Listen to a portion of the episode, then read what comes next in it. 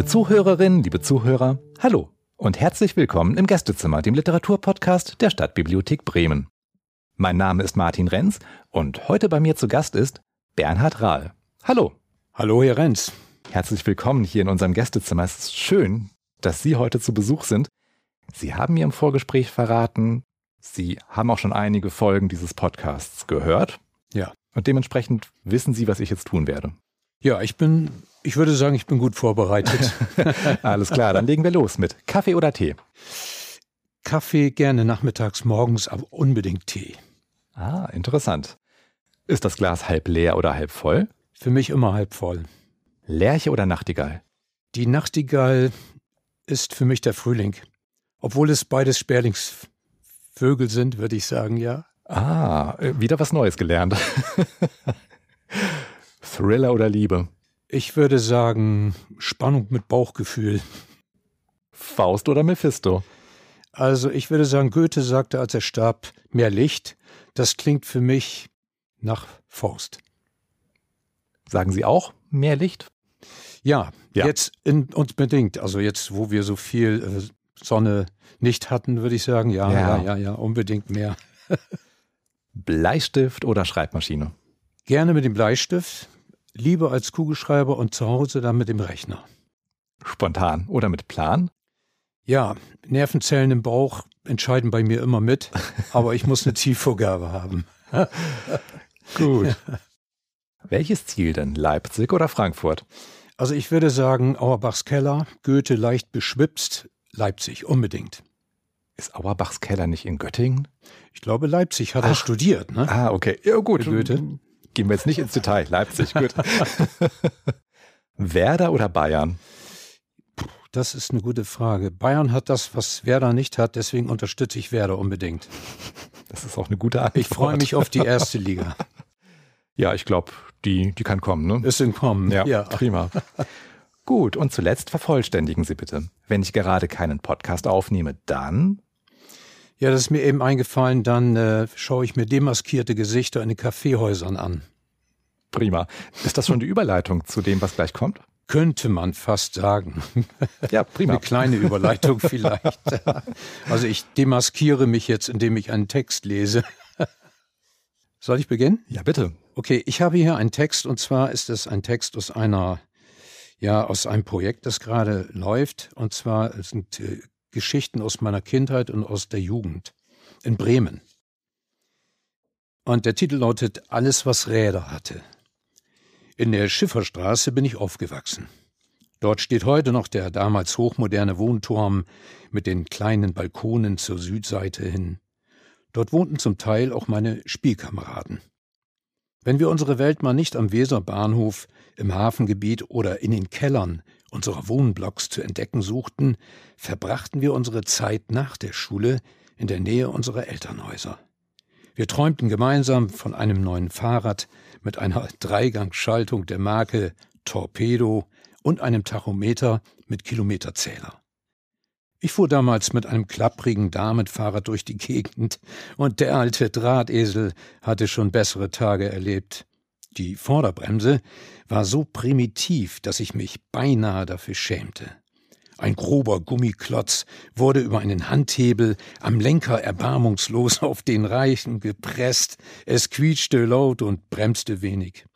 Ich wünschte mir eine moderne Felgenbremse für mein Rad.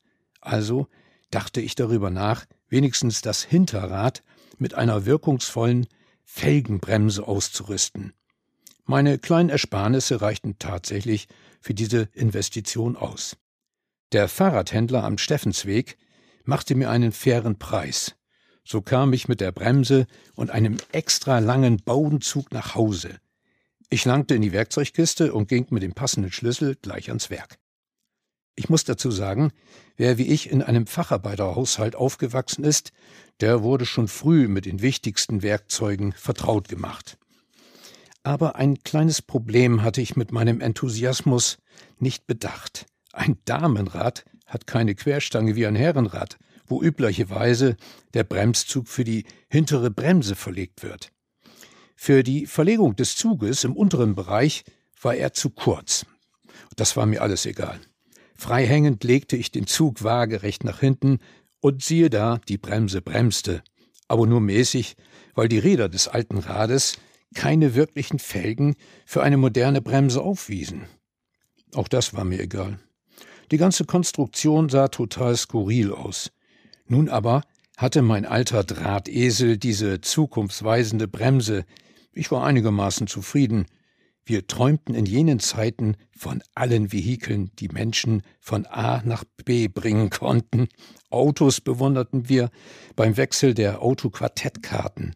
Fahrräder bestaunten wir im Schaufenster des Fahrradhändlers.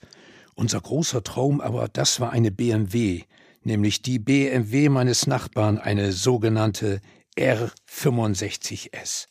Das war die Göttin auf zwei Rädern. Immer wenn dieses Gefährt in unsere Straße einbog, nahmen wir den wunderbaren, blubbernden Sound dieser Maschine wahr. Für uns war das wie Rockmusik, obwohl wir damals erst um die 13 Jahre alt waren. In einem Anflug von Verehrung gegenüber diesem Motorrad polsterten wir dann unsere Gepäckträger mit Schaumstoff und viel Klebeband. So hatten wir eine Sitzbank, wie sie bei Motorrädern halt üblich ist. Dann klemmten wir Pappstreifen mit einem Gummiband an die Speichen und dann knatterten wir auf unseren Feuerstühlen einfach los. Dann kam der Tag, an dem etwas, ein etwas älterer Kollege mit seiner blitzblanken neuen Kreidler vorfuhr. Uns fielen beinahe vor Erstaunen die Augen aus dem Kopf. Alles, was Räder hatte und gut motorisiert war, weckte in uns neue Interessen und Fantasien. Inzwischen fuhr ich tatsächlich ein gebrauchtes Fahrrad mit Torpedogangschaltung, Kilometerzähler, Rückspiegel und einer Felgenbremse, die sich als sehr bissig entpuppte. Und dann passierte etwas Seltsames. Eines Tages rollte ein merkwürdiges Gefährt durch unsere Straße. Es hatte drei Räder, einen bequemen Sitz mit langgezogener Stütze für die Füße und zwei ausgeklügelte Handhebel zum Vorwärtsbewegen. Ja, es war ein Rollstuhl der besonderen Art. Eine Konstruktion, die Bequemlichkeit nicht nur suggerierte. In diesem Dreirad-Rollstuhl saß ein etwas älterer Junge aus einem benachbarten Stadtteil. Wie ein König in seiner Kutsche rollte er elegant an uns heran. Seine Füße steckten in einem zu diesem Gefährt gehörenden Fußsack. Wir waren unschlüssig darüber, ob wir über diesen Anblick jetzt lachen sollten oder nicht. Über Menschen in Rollstühlen gab es nichts zu lachen, so meine Eltern. Der Junge meinte aber, er sei völlig in Ordnung. Er könne gehen. Den Rollstuhl habe er sich von seiner Oma ausgeliehen. Wir prusteten jetzt vor Lachen los. Das war eine merkwürdige Nummer. Dieser verrückte Kerl setzte sich einfach in den Rollstuhl seiner Oma, und unternahm damit völlig ungerührt eine kleine Stadtrundfahrt. Wir bogen uns und lachten uns schräg. Wenige Wochen später machte mich meine Mutter auf einen Artikel in der Zeitung aufmerksam. Auf einer Landstraße hatte es einen schweren Unfall gegeben. Zwei Jugendliche waren mit einer Kreidler bei hoher Geschwindigkeit von der Straße abgekommen. Beide hatten bei dem Unglück ihr Leben verloren. Einer der Jungen hatte uns vor einem knappen Monat im Rollstuhl seiner Oma unglaublich zum Lachen gebracht. Eine Geschichte basierend auf einer wahren Begebenheit? Ja, es ist in der Tat eine wahre Begebenheit. Und ich bin im Moment öfters in Walle, wo ich aufgewachsen bin. Oder besser, ja. genauer gesagt in Utbremen. Da sitze ich dann in einem Café gegenüber von meiner ehemaligen Schule an der Melanchthonstraße. Und da fallen mir diese Geschichten so nach und nach ein wie Dominosteine, ja. die nacheinander umkippen. Ja. Und das ist eine von diesen Geschichten. Aus meiner Jugend oder aus meiner Kindheit. ja. Ja, sie hat ein trauriges Ende, leider. Und jetzt im Nachhinein muss ich sagen, bin ich richtig gerührt über diese Zeilen. Das ja. hat man ja auch nicht so oft, dass man über sein eigenes Geschreibsel gerührt ist. Oder vielleicht auch ich weiß es nicht. Ja, und wir sind live dabei. ja, live dabei. Ja. Ich habe jetzt ein Gedicht mitgebracht aus einem anderen Projekt. Im Moment bin ich dabei, äh, Entschuldigung, zwölf Zeiler zu schreiben, obwohl dieses kein Zwölfzeiler ist, das ist ein 15-Zeiler, wenn ich mich nicht täusche. Ein 20-Zeiler, wenn ja. ich ganz genau bin. Und das passt zu diesen vier Rädern. Das hat den Titel Automanie. Wenn ich die Autos von heute erforsche, lenkten sich meine Sinne auf den Porsche. Manche glauben, diese Designerkarre unterm Arsch ist eine geladene Knarre.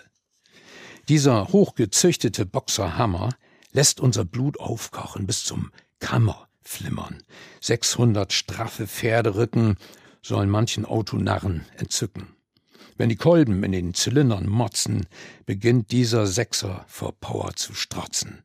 Seidenweich beschert uns jeder Kolbenhub einen genialen Sound mit irrem Schub. So knallt uns dieses Blech in den Autospace, lackiert ein gestrecktes Grinsen in das Face. Und ein gebannter Porsche-Fahrer streicht ganz geil über das stahlgeschwungene Hinterteil. Augen sind auf dieses Fahrzeug gerichtet, auch wenn es nicht immer so hoch verdichtet. Und bin ich in den Bauten von Zuffenhausen, muss ich mit einem geklauten davonbrausen. jo, alles, was Räder hat. Alles, was Räder hat, ja. ja. Herrlich. Ja, ich habe hier eine Geschichte, wenn ich die vorlesen darf. Ja, sicher. Die hat einen, äh, einen wahren Hintergrund und ist, ich sag mal, äh, literarisch ein bisschen aufgepeppt. Aha. Und es äh, spielt sich in Spanien, in Südspanien ab, in einem Dorf, das Torrox heißt. Und der Titel dieses, äh, dieser Geschichte heißt Habitus. Habitus. Die Hände tief in den ausgebeulten Taschen seiner Jeans vergraben, steht Alejandro an Pacos Bar. Hinter ihm das geöffnete Ausgabefenster, an welchem der schwungvoll tänzelnde Kellner die ausgegebenen Bestellungen entgegennimmt und flink an die Tische fortbringt. Sommer in Südspanien. Jetzt in den angenehmen Abendstunden an der Plaza de la Constitución steht er wieder wie an jedem Abend die gewohnte, eigenartige Gestalt. Nahezu angewurzelt, schräg ins Leben gestellt, wie Ringelnatz es damals von sich selbst behauptete. Der Protagonist eines sepiafarbenen Standbildes. Erinnerung aus alten Zeiten, ein Bild wabernd in der Hitze, gefangen im Augenblick des andalusischen Abends. Die Körperhaltung leicht gekrümmt, das Gesicht, die Silhouette einer beeindruckenden Nase präsentierend, ein Zinken, der entfesselten, feuchten, fröhlichen Abenden nicht widerstehen konnte und daher demoliert ausschaut. Sein Blick streicht über die Tapas und Tortilla schmatzenden Touristen, die sich laut unterhalten. Fröhlich gestikulierende Einheimische, auch einige fremde Männer und Frauen, ausgelassene, braungebrannte Gestalten, lebhafter Tourismus, angelockt von der südländischen Süße dieses stolzen Dorfes mit dem Namen des Stieres Torox. Und da steht er schon wieder, als wäre er in der vergangenen Nacht gar nicht erst fortgegangen. Neben ihm auch heute ein treuer Kamerad. Beide Figuren stehen an diesem nicht zu unterschätzenden, ehrwürdigen Platz, wo sich damals, vermutlich im Juli 1932, eine aufgebrachte Dorf- und Arbeitergemeinschaft des Ortes versammelt hatte. Diese Plaza ist auch heute ein Ort der Zusammenkunft, ein Platz der Hungrigen, der Verschwitzten, durstigen, laut durcheinander redenden, ausgelassen trinkenden und essenden Fraktionen der Fremden. Aus ganz Europa kommen die Menschen daher, die Sonne trocknet sie aus, brennt ihnen auf der Haut, macht die Gelenke beweglich, lähmt die denkenden Hirne des Urlauben des Volkes. Die Sinne und Gelüste sind frei, durstig, lebenshungrig, das Glück weitgreifend, großräumig, unkompliziert. Die Vergangenheit der früheren Großväter und Väter scheint heute keinen mehr zu interessieren. An einem Tisch sitzen mehrere Engländer mit ihren Frauen. Lautes, betrunkenes Geschrei, exaltierte Bewegungsabläufe, verlutschte Intonationen, Witze, die man sich später im Club erzählt. Einer, mit gezwirbelten spanischen Knebelbart, macht soeben den Kellner fertig. Ich lasse hier verdammt noch ein zu viel Geld und werde nicht gut bedient.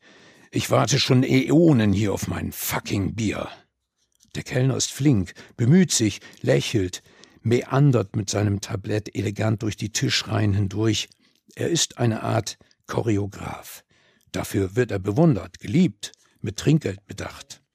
Der Engländer ist griesgrämig, ungerecht, postkoloniales Auftreten. Ein Scheißtyp, sinniert der Barbesitzer, der die Allüren des feisten, aber arglos konsumierenden Briten schon kennt. Alejandro wirkt wie Lucky Luke. Der hätte es den Faschisten vielleicht gezeigt, damals. Er wäre schnell gewesen, schneller noch als die Unterdrückerdaumen und Finger an den Abzügen der maroden Waffen, zügiger als der eigene Schatten. Großspurig, mit zögernd gemessenen Bewegungen, fischt er sich jetzt eine Zigarette aus dem Päckchen, schnippt die bläuliche Flamme aus der Düse heraus, brennt den Tabak an. Und die Glut leuchtet rot und hell auf in dieser Nacht, frisst sich in das Stäbchen hinein, leise knisternd und gierig. Manche Männer sind noch sehr jung, haben keine oder eine schlecht bezahlte Arbeit. Das erinnert allenfalls an die damaligen Schicksale der Väter und Großväter, die oftmals hungern mussten. Der schmächtige Kerl dort, der immer am Fenster steht und deutsches Bier trinkt, hat gegenwärtig keinen Job. Er wohnt mit seiner alten, hinfälligen Mutter in einer recht bescheidenen, putzbröckelnden Wohnung ganz unten im Dorf, da wo die Markthalle ist, mit den ranzigen Mülltonnen davor. Alejandro steht jetzt an der Bar, mit einer grünen Bierflasche in der Hand so wie ein Westernheld, sehr cool, breitbeinig, noch unter 40, ohne segensreiche Schulbildung, mit einem prüfend, schweifenden Blick. Zieh, so zieh doch endlich deinen Revolver. Lucky Luke zieht aber nicht. Nein, er greift in seine Hosentasche, gekonnt befördert er ein Feuerzeug ans Licht, schnippt eine gemessene Flamme heraus und gibt der hübschen blondierten Spanierin neben sich Feuer. Seine Augäpfel prüfen die junge Lady, sein Scharfblick stolpert furchtlos und frech wandernd über die weiblichen Konturen dieser jungen Frau. Sie nickt kurz, wendet sich zu ihren Freunden ab, wo sie mit schriller Stimme, mit rasendem Sprechtempo wieder an das Thema von eben zurückleitet. Was der Mann mit dem Feuerzeug hier offenbar observiert, weiß keiner. Allenfalls ist der zu klein und zu dick geratene Freund, der nicht von seiner Seite weicht, darüber aufgeklärt. Schon möglich, er ist beeindruckt von Alejandros Körperhaltung, von seinen Bewegungsabläufen, die sich aber irgendwie nicht zu einem wahren, großkotzigen Kerl, der den Habitus eines Helden, eines coolen Jungen demonstriert, fügen wollen.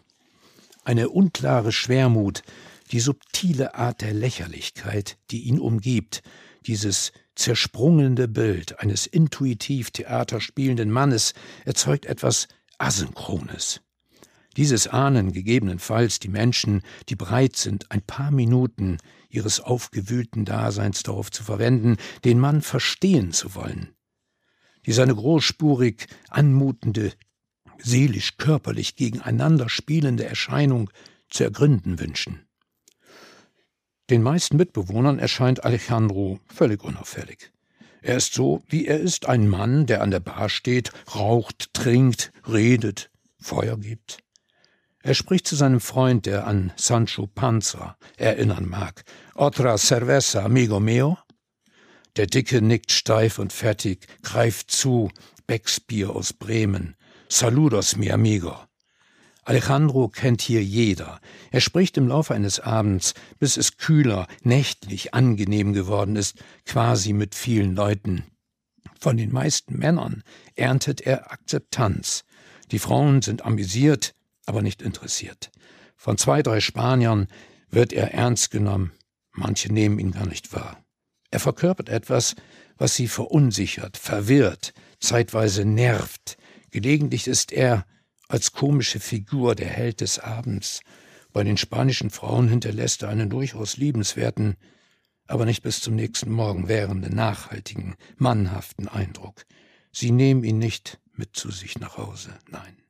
Ihnen entzieht sich eine kleine Tatsache, nämlich wie cool, wie unbegreiflich skurril und lässig dieser junge Mann auf wachsame, aber naive Touristen, Touristen wirken kann.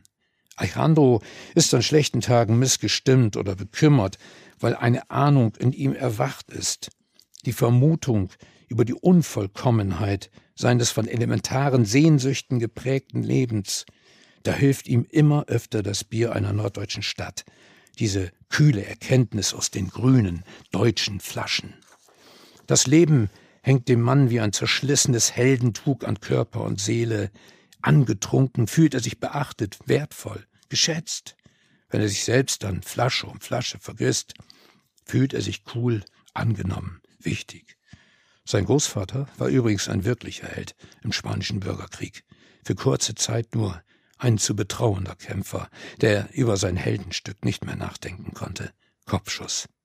Sein Vater, ein katalonischer Taugenichts, gedankenloser Don Juan und Trinker. Lieber wäre Alejandro ein lebenskräftiger Großvater an seiner Seite gewesen, als ein rostiger Siegestern hinter stumpfem Glas im windschiefen Holzrahmen, dort auf der Anrichte, wo die Familienbilder stehen.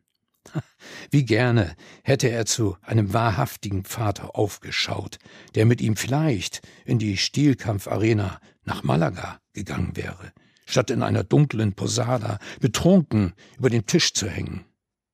Und für seine kranke Mutter, die er schon seit Jahren pflegt, als wäre es das Natürlichste von der Welt, ist Alejandro so etwas wie ein Held. Ein Held, dem nur der Krieg, der in ihm selbst tobt, etwas anhaben kann. Und das ahnt diese alte Frau? Mag sein, ist er so eine Art Ritter der traurigen Gestalt. Don Quixote immerhin war ein Held, zwar mit Papphelm, mit Papphelm, ja, aber ein Held. Mit einer ungebrochenen reinen Seele im Leib, einem starken Herz in der Brust, welches für eherne Grundsätze schlug. Was wissen wir schon über diesen jungen Mann und was wissen die Leute auf der Plaza über ihn? Denkt Alejandro, Sie wissen gar nichts. Wenn er spät heimkehrt, angetrunken, umnebelt, den Ort einer verschollenen Heiterkeit nicht wiederfindend, streicht er seiner kranken alten Mutter zärtlich über die kalte, nasse Stirn. Er drückt dann ganz lange ihre Hand. Manchmal fragt er sich ganz unvermittelt, und die Frage scheint wie aus einer anderen Welt zu ihm hinüber zu wehen, was all die grünen Flaschen aus Deutschland wohl sagen würden, wenn ihnen nur ein Mund zum Sprechen gewachsen wäre. Spannend. Welche Rolle Bremer Bier in Südspanien spielen ja. kann. Ja, äh, Bremen, also Spex ist ein Weltbier, ne? Ja. Wenn man so will. ja, allerdings. Ja. Nicht zuletzt auf den Weltmeeren kann man dann, konnte man ja bis vor einigen Jahren das schöne Beckschiff sehen, die Alexander von Ja. Humboldt, glaube ich, ne? Ja. Ja, es ist eigentlich eine, ich sag mal, eine Geschichte, die irgendwie von einer gewissen tieferen Trauer gezeichnet ist. Ja. Aber es, ich finde, sie hat auch Hoffnung. Ja. Denn wer sich so liebevoll um seine alte Mutter, kranke, hinfällige Mutter kümmert, dem muss doch eigentlich ein gutes Herz stecken. Denke Da stimme ich, mal. zu. Ja. Obwohl auch Helden können böse sein. ja. Sicher, da gibt es das ganze Spektrum. Ja. Ich habe hier zum Thema, ich sag mal, Habitus, könnte man noch einen draufsetzen, indem man sich einen Hut aufsetzt. Und äh, ich habe eine Geschichte, die äh, aus meinen Zwölfzeilern sozusagen, aus Ja. der Sammlung meiner Zwölfzeiler Ja. entspringt. Die heißt Hutogen. Hm. Und die geht so. Eitle Menschen tragen gern Melone. Andere wähnen sich frei ganz ohne Kopfbedeckung, Hut, Fes oder Mütze. Kopftuch gern, wem immer es auch nütze. Das Schlafen mit Haube ist unmodern. Ein Zylinder ist den Schlummernden fern. Zeitgenossen, die im Rampenlicht stehen, sind unter dem Scheinwerfer hutogen. Bei Sonnenglut hilft ein feuchter Lappen. Manche Deppen tragen Narrenkappen. Willst du mal frech und unverfroren sein, vergiss den Hut und pack die Tarnkappe ein. Ja, so einfach kann es sein. Ja. Und äh, gleich im Anschluss daran, äh, damit das Ganze auch nicht schief geht, Ja. würde ich gerne mal Murphy zitieren. Oder es gibt ja Murphys Gesetz. Ja. Und da habe ich einen, auch einen lustigen Zwölfzeiler zugeschrieben. Ja, es hat halt den Titel Murphys Gesetz. Aha. Vielleicht kennen wir das alle. An der Kasse wechseln wir die Schlange. Nicht gut, jetzt wartet man extra lange. Beim Radeln bläst der Sturm in das Gesicht. Eben eingesäuft, strömt die Dusche nicht. Der Akku macht schlapp vor dem letzten Blitz. Gewehr ist futsch, Gerät kaputt, Kein Witz. Ist der Schirm vergessen, kommt der Schauer. Das Navi lenkt dich stumpf vor die Mauer. Ein Toastbrot meistens auf die Butter fällt. Doch keiner hat dies Unglück vorbestellt. Murphys Diktum zu Pech und Geschehen, was schiefgehen kann, wird auch schiefgehen. Alles schon mal erlebt. Ja. Ja. Und es gibt Menschen, denen passiert das täglich. Die, also, die, die sind ständig mit Murphy zugange. Und wie ich schon eben sagte, diese Zwölfzeiler, die stammen aus einem Buch, aus einem Buchprojekt, äh, La, äh, La Nuit de Tom, wollte ich gerade sagen, das ist ein Buchtitel. Äh, also das sind Kaffeehausgedichte. Ja. Und äh, die sind alle in Cafés entstanden. Und deswegen heißt dieses Gedicht auch Kaffeehausgedanken. Ah. Und das geht so. Von der Kaffeekirsche bis zur braunen Brühe braucht's Erfahrung und wundersame Mühe. Weil uns Röstkaffee höheren Blutdruck beschert, wird er von erschöpften Menschen sehr verehrt. Der Produzent von teurem Katzenkaffeemehl macht aus ausgekackten Bohnen keinen Hehl. Kopi Luwak heißt der köstliche Katzenschiss. Dieses Böhnchen ist kostbar, das sei gewiss. Häufig hilft zum Hirn ein Schalten eine Tasse. Synapsen erhalten Scharfsinn und Klasse. Ich brüte im Kaffeehaus meiner engsten Wahl, gütig lächelnd, denk an Schiele und Mistral. Ja, das könnte sozusagen aus diesem Buchprojekt das Titelgedicht ja. werden. ja. Ich habe ähm, eine ganz kurze Geschichte. Das eigentlich könnte man das auch als äh, Appell verstehen. Ja. Als kleinen Appell, der insbesondere an meine Frau und mich gerichtet sein soll. Und dieser Appell hat den Titel Die Möbel einlagern und verschwinden. Und das geht so. Wir holen die angestaubten Kisten vom Dachboden herunter, befreien die gutmütigen Geister vernachlässigter Träume aus ihren verschnürten Verließen. Wir bürsten die Gewohnheiten aus den Alltagsjacken heraus, kündigen die Jobs und dann passiert Folgendes. Wir lagern unsere Möbel ein. Die Zeit ist reif. Uns selbst überraschend entmachten wir die Gewohnheit, blasen die Staubschichten vieler Jahre in den Wind hinein und lassen die alten Schwärmereien endlich ans Licht, damit sie in unsere Seelen eindringen können. Denn sind Träume erst frei, bleiben sie in unserer Nähe. Träume brauchen träumende Realisten, um wahr zu werden. Wir lagern unsere Möbel ein. Die Zeit ist reif. Wir werden das Haus verlassen, die Tür nicht verriegeln und nicht zurückschauen. Der Schlüssel bleibt im Schloss stecken. Vielleicht warten noch weitere Träume und Geister hinter diesen Mauern auf Befreiung. Wir haben Lust auf Neues, auf Unberechenbares. Es lockt das Abenteuer des Loslassens, das freie, gewagte Leben ohne Algorithmen und ohne Kurznachrichten. Wir werfen alle Koffer aus dem Wagen hinaus, fahren ohne Besitztum und Ballast in den Süden davon. Unser Kompass hat keine Gradzahlen. Er weist in keine besondere Richtung, seine Nadel zeigt auf Neugier, auf Erkundung, auf Fragen, nicht auf Antworten. Wir lagern unsere Möbel ein, die Zeit ist reif. Sind wir erst unterwegs, legt sich nach einer Weile das Motorengeräusch sanft in den Rhythmus unserer Herzschläge hinein. Die Straße rollt unter uns dahin wie eine Walze aus aneinandergereihten, bedeutungslosen Zeitungsblättern. Auf einer Anhöhe machen wir dann Rast beißen lustvoll in Butterbrote hinein, trinken köstlichen Tee. Von der Erhebung aus schauen wir hinunter in ein flussdurchzogenes Tal mit seinen grünen Weiden und bunten Wiesen, mit den Schafen, den Kühen und den Ziegen darauf. Tief durchatmend lauschen wir dem energetischen Plätschern und Poltern des Bergbaches. Vielleicht folgen wir dem Flusslauf oder fahren wir hinauf in die Berge? Womöglich bleiben wir auf der Anhöhe, schauen tagelang in das weite Tal hinein und folgen dem Wechselspiel des Lichtes. Wir schlafen, wir wachen, wir sind unterwegs und hey, wir leben. Ja, wir leben. Wir lagern unsere Möbel ein, die Zeit ist reif. Wir zelebrieren Wunsch und Wandel, tauchen in wahr werdende Träume ein, schlafende Lebensgeister, kürzlich aus staubigen Schachteln befreit, entfalten neue Energien in uns. Haben wir die Möbel erst eingelagert, sind wir auf Reisen. Dann verblassen nach und nach alle Bücher und Bilder in den Abseiten unserer inneren Archive. Vergessenheit schafft Platz für Neues.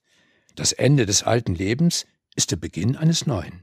Statt verschraubte Regale und bleischwere Möbel mit toten Gegenständen zu sammeln, fahren wir lieber weg. Wir lagern unsere Möbel ein. Die Zeit ist reif. Das Arbeiten für Geld wird keine zentrale Rolle mehr spielen, weil Banknoten sich in Material wandeln, nicht in Glück und viel weniger in Erkenntnis. Wenn wir die Anker lichten und den Träumen eine Chance geben, lassen wir den Schlüssel tatsächlich in der Haustür stecken. Unser Leben wird aus Weggehen und Wagnis bestehen. Wir werden als Suchende aufbrechen und vielleicht als neugierige Kinder in unseren gelebten Träumen heimkehren. Wenn wir es endlich schaffen, die angewelkten Schwärmereien mit Leben zu füllen, stehen wir auf der Anhöhe, umgeben von Bergen und Gewässern. Berge, auf die wir steigen, und Meere, die wir befahren. All das können wir tun, wenn wir es tun. Aber erst lagern wir unsere Möbel ein, denn die Zeit steht nicht still. War das Ihr letzter Text? Ich würde sagen, ja. Tolles Schlusswort. Schon. Ja, genau, das ist sozusagen der Appell. Aber erstmal an mich selbst gerichtet. Gut. Bevor Sie dann auch hier aus diesem Podcast verschwinden. Ja. Wenn Sie jetzt bei dem einen oder dem anderen unserer Zuhörerinnen und Zuhörer Interesse geweckt haben. Ja. Man kann auch noch von Ihnen was nachlesen. Man kann etwas nachlesen. Ja. Ich habe hier ein, zwei Bücher auf dem Tisch liegen. Ich sag mal, das mir liebste Buch, das ja. ich geschrieben habe, hat den Titel 1979 Transit ins Ungewisse. Mhm. Das ist eine Geschichte in ganz kurzen Abriss beschrieben. Es ist ein irrer Wissenschaftler, der einen Biokampfstoff entwickelt, nahe der ukrainischen Grenze. Und zwei junge Männer aus Deutschland, ehemalige Reservisten der Bundeswehr, werden mit einem LKW in ein kleines Dorf nahe dieser ukrainischen Grenze, an der ukrainischen Grenze geschickt mit Lebensmitteln, weil das ein sehr, sehr armes Dorf ist. Sie wissen aber nicht, die also werden also von der Bundeswehr geschickt mit einem Wagen, der ein rotes Kreuz auf der Plane hat. Sie wissen aber nicht, dass sich in den Konserven, die sich an Bord befinden, Gegenstände sind, die letztendlich zusammengebaut werden sollen zu einem Mikroskop. Weil dieser Wissenschaftler, der an diesem Biokampfstoff arbeitet, die Bundesrepublik weiß davon, diese Gerätschaften braucht. Es ist sozusagen ein Thriller und ein Roadmovie und mhm. ja, ich sag mal fast zeitgemäß. Es hat auch was mit Pandemie zu tun. Äh, aus meiner Sicht sehr spannend ja. zu lesen. Gut, dann haben wir hier noch einen Buchtipp. Da liegt noch mehr auf dem Tisch, sehe ich. Ja, wenn ich darf, habe ich noch ja, ein Büchlein hier äh, auf dem Tisch. Das heißt Alles auf Ex. Das, die, das ist die Geschichte eines, ich sag mal, in Anführungsstrichen großkotzigen, auf der Überholspur lebenden äh, Prokuristen, der eine Firma leitet oder mitleitet und der auch viele Freunde hat und viele Freundinnen und so weiter. Aber letztendlich, als er seinen Job verliert, merkt er, dass er überhaupt keine Freunde mehr hat. Er fällt dann sozusagen dem Alkohol anheim und sinkt sozusagen völlig ab zu Boden zum Boden der Tatsachen, um sich dann wieder abzustoßen und ein neues Leben zu beginnen. Ich würde sagen, das ist eine Novelle, alles auf Ex. Ja. Wo bekommt man Ihre Bücher? Meine Bücher kann man äh, bestellen äh, online, beziehungsweise man kann äh, ins Internet gehen und den Titel eingeben und man kann sie sich auch auf seinen ich will keine Werbung machen, jetzt auf sein Tolino laden, wenn man möchte. Mhm. Man kann dieses Buch aber auch bestellen. Bei mir zum Beispiel. Wo findet man sie denn? Sie haben man, eine Website, oder? Ich habe eine Website. Einfach eingeben poemix.de. Super. Das war Ihr Surftipp. Mein Surftipp lautet wie immer an dieser Stelle stabi-hb.de slash Gästezimmer. Wenn Sie Feedback geben möchten, liebe Zuhörerinnen, liebe Zuhörer, dann geht das am besten über die Website. Da finden Sie auch alle anderen Folgen aus diesem Podcast. Herr Rahl, ja. vielen Dank für Ihren Besuch. Ja. Es war mir eine Freude. Mir auch, Herr Renz. Ich bin auch dankbar dafür, dass ich hier sein darf und durfte. Hat mir sehr viel Freude bereitet. Wunderbar. Dann verabschieden wir uns an dieser Stelle. Ja. Beide erfreut. ja, auf Wiederhören. Tschüss. Ja, ciao, liebe ciao. Zuhörerinnen, liebe Zuhörer, das war's für heute aus dem Gästezimmer der Stadtbibliothek Bremen. Vielen Dank fürs Zuhören. Bis zum nächsten Mal. Tschüss.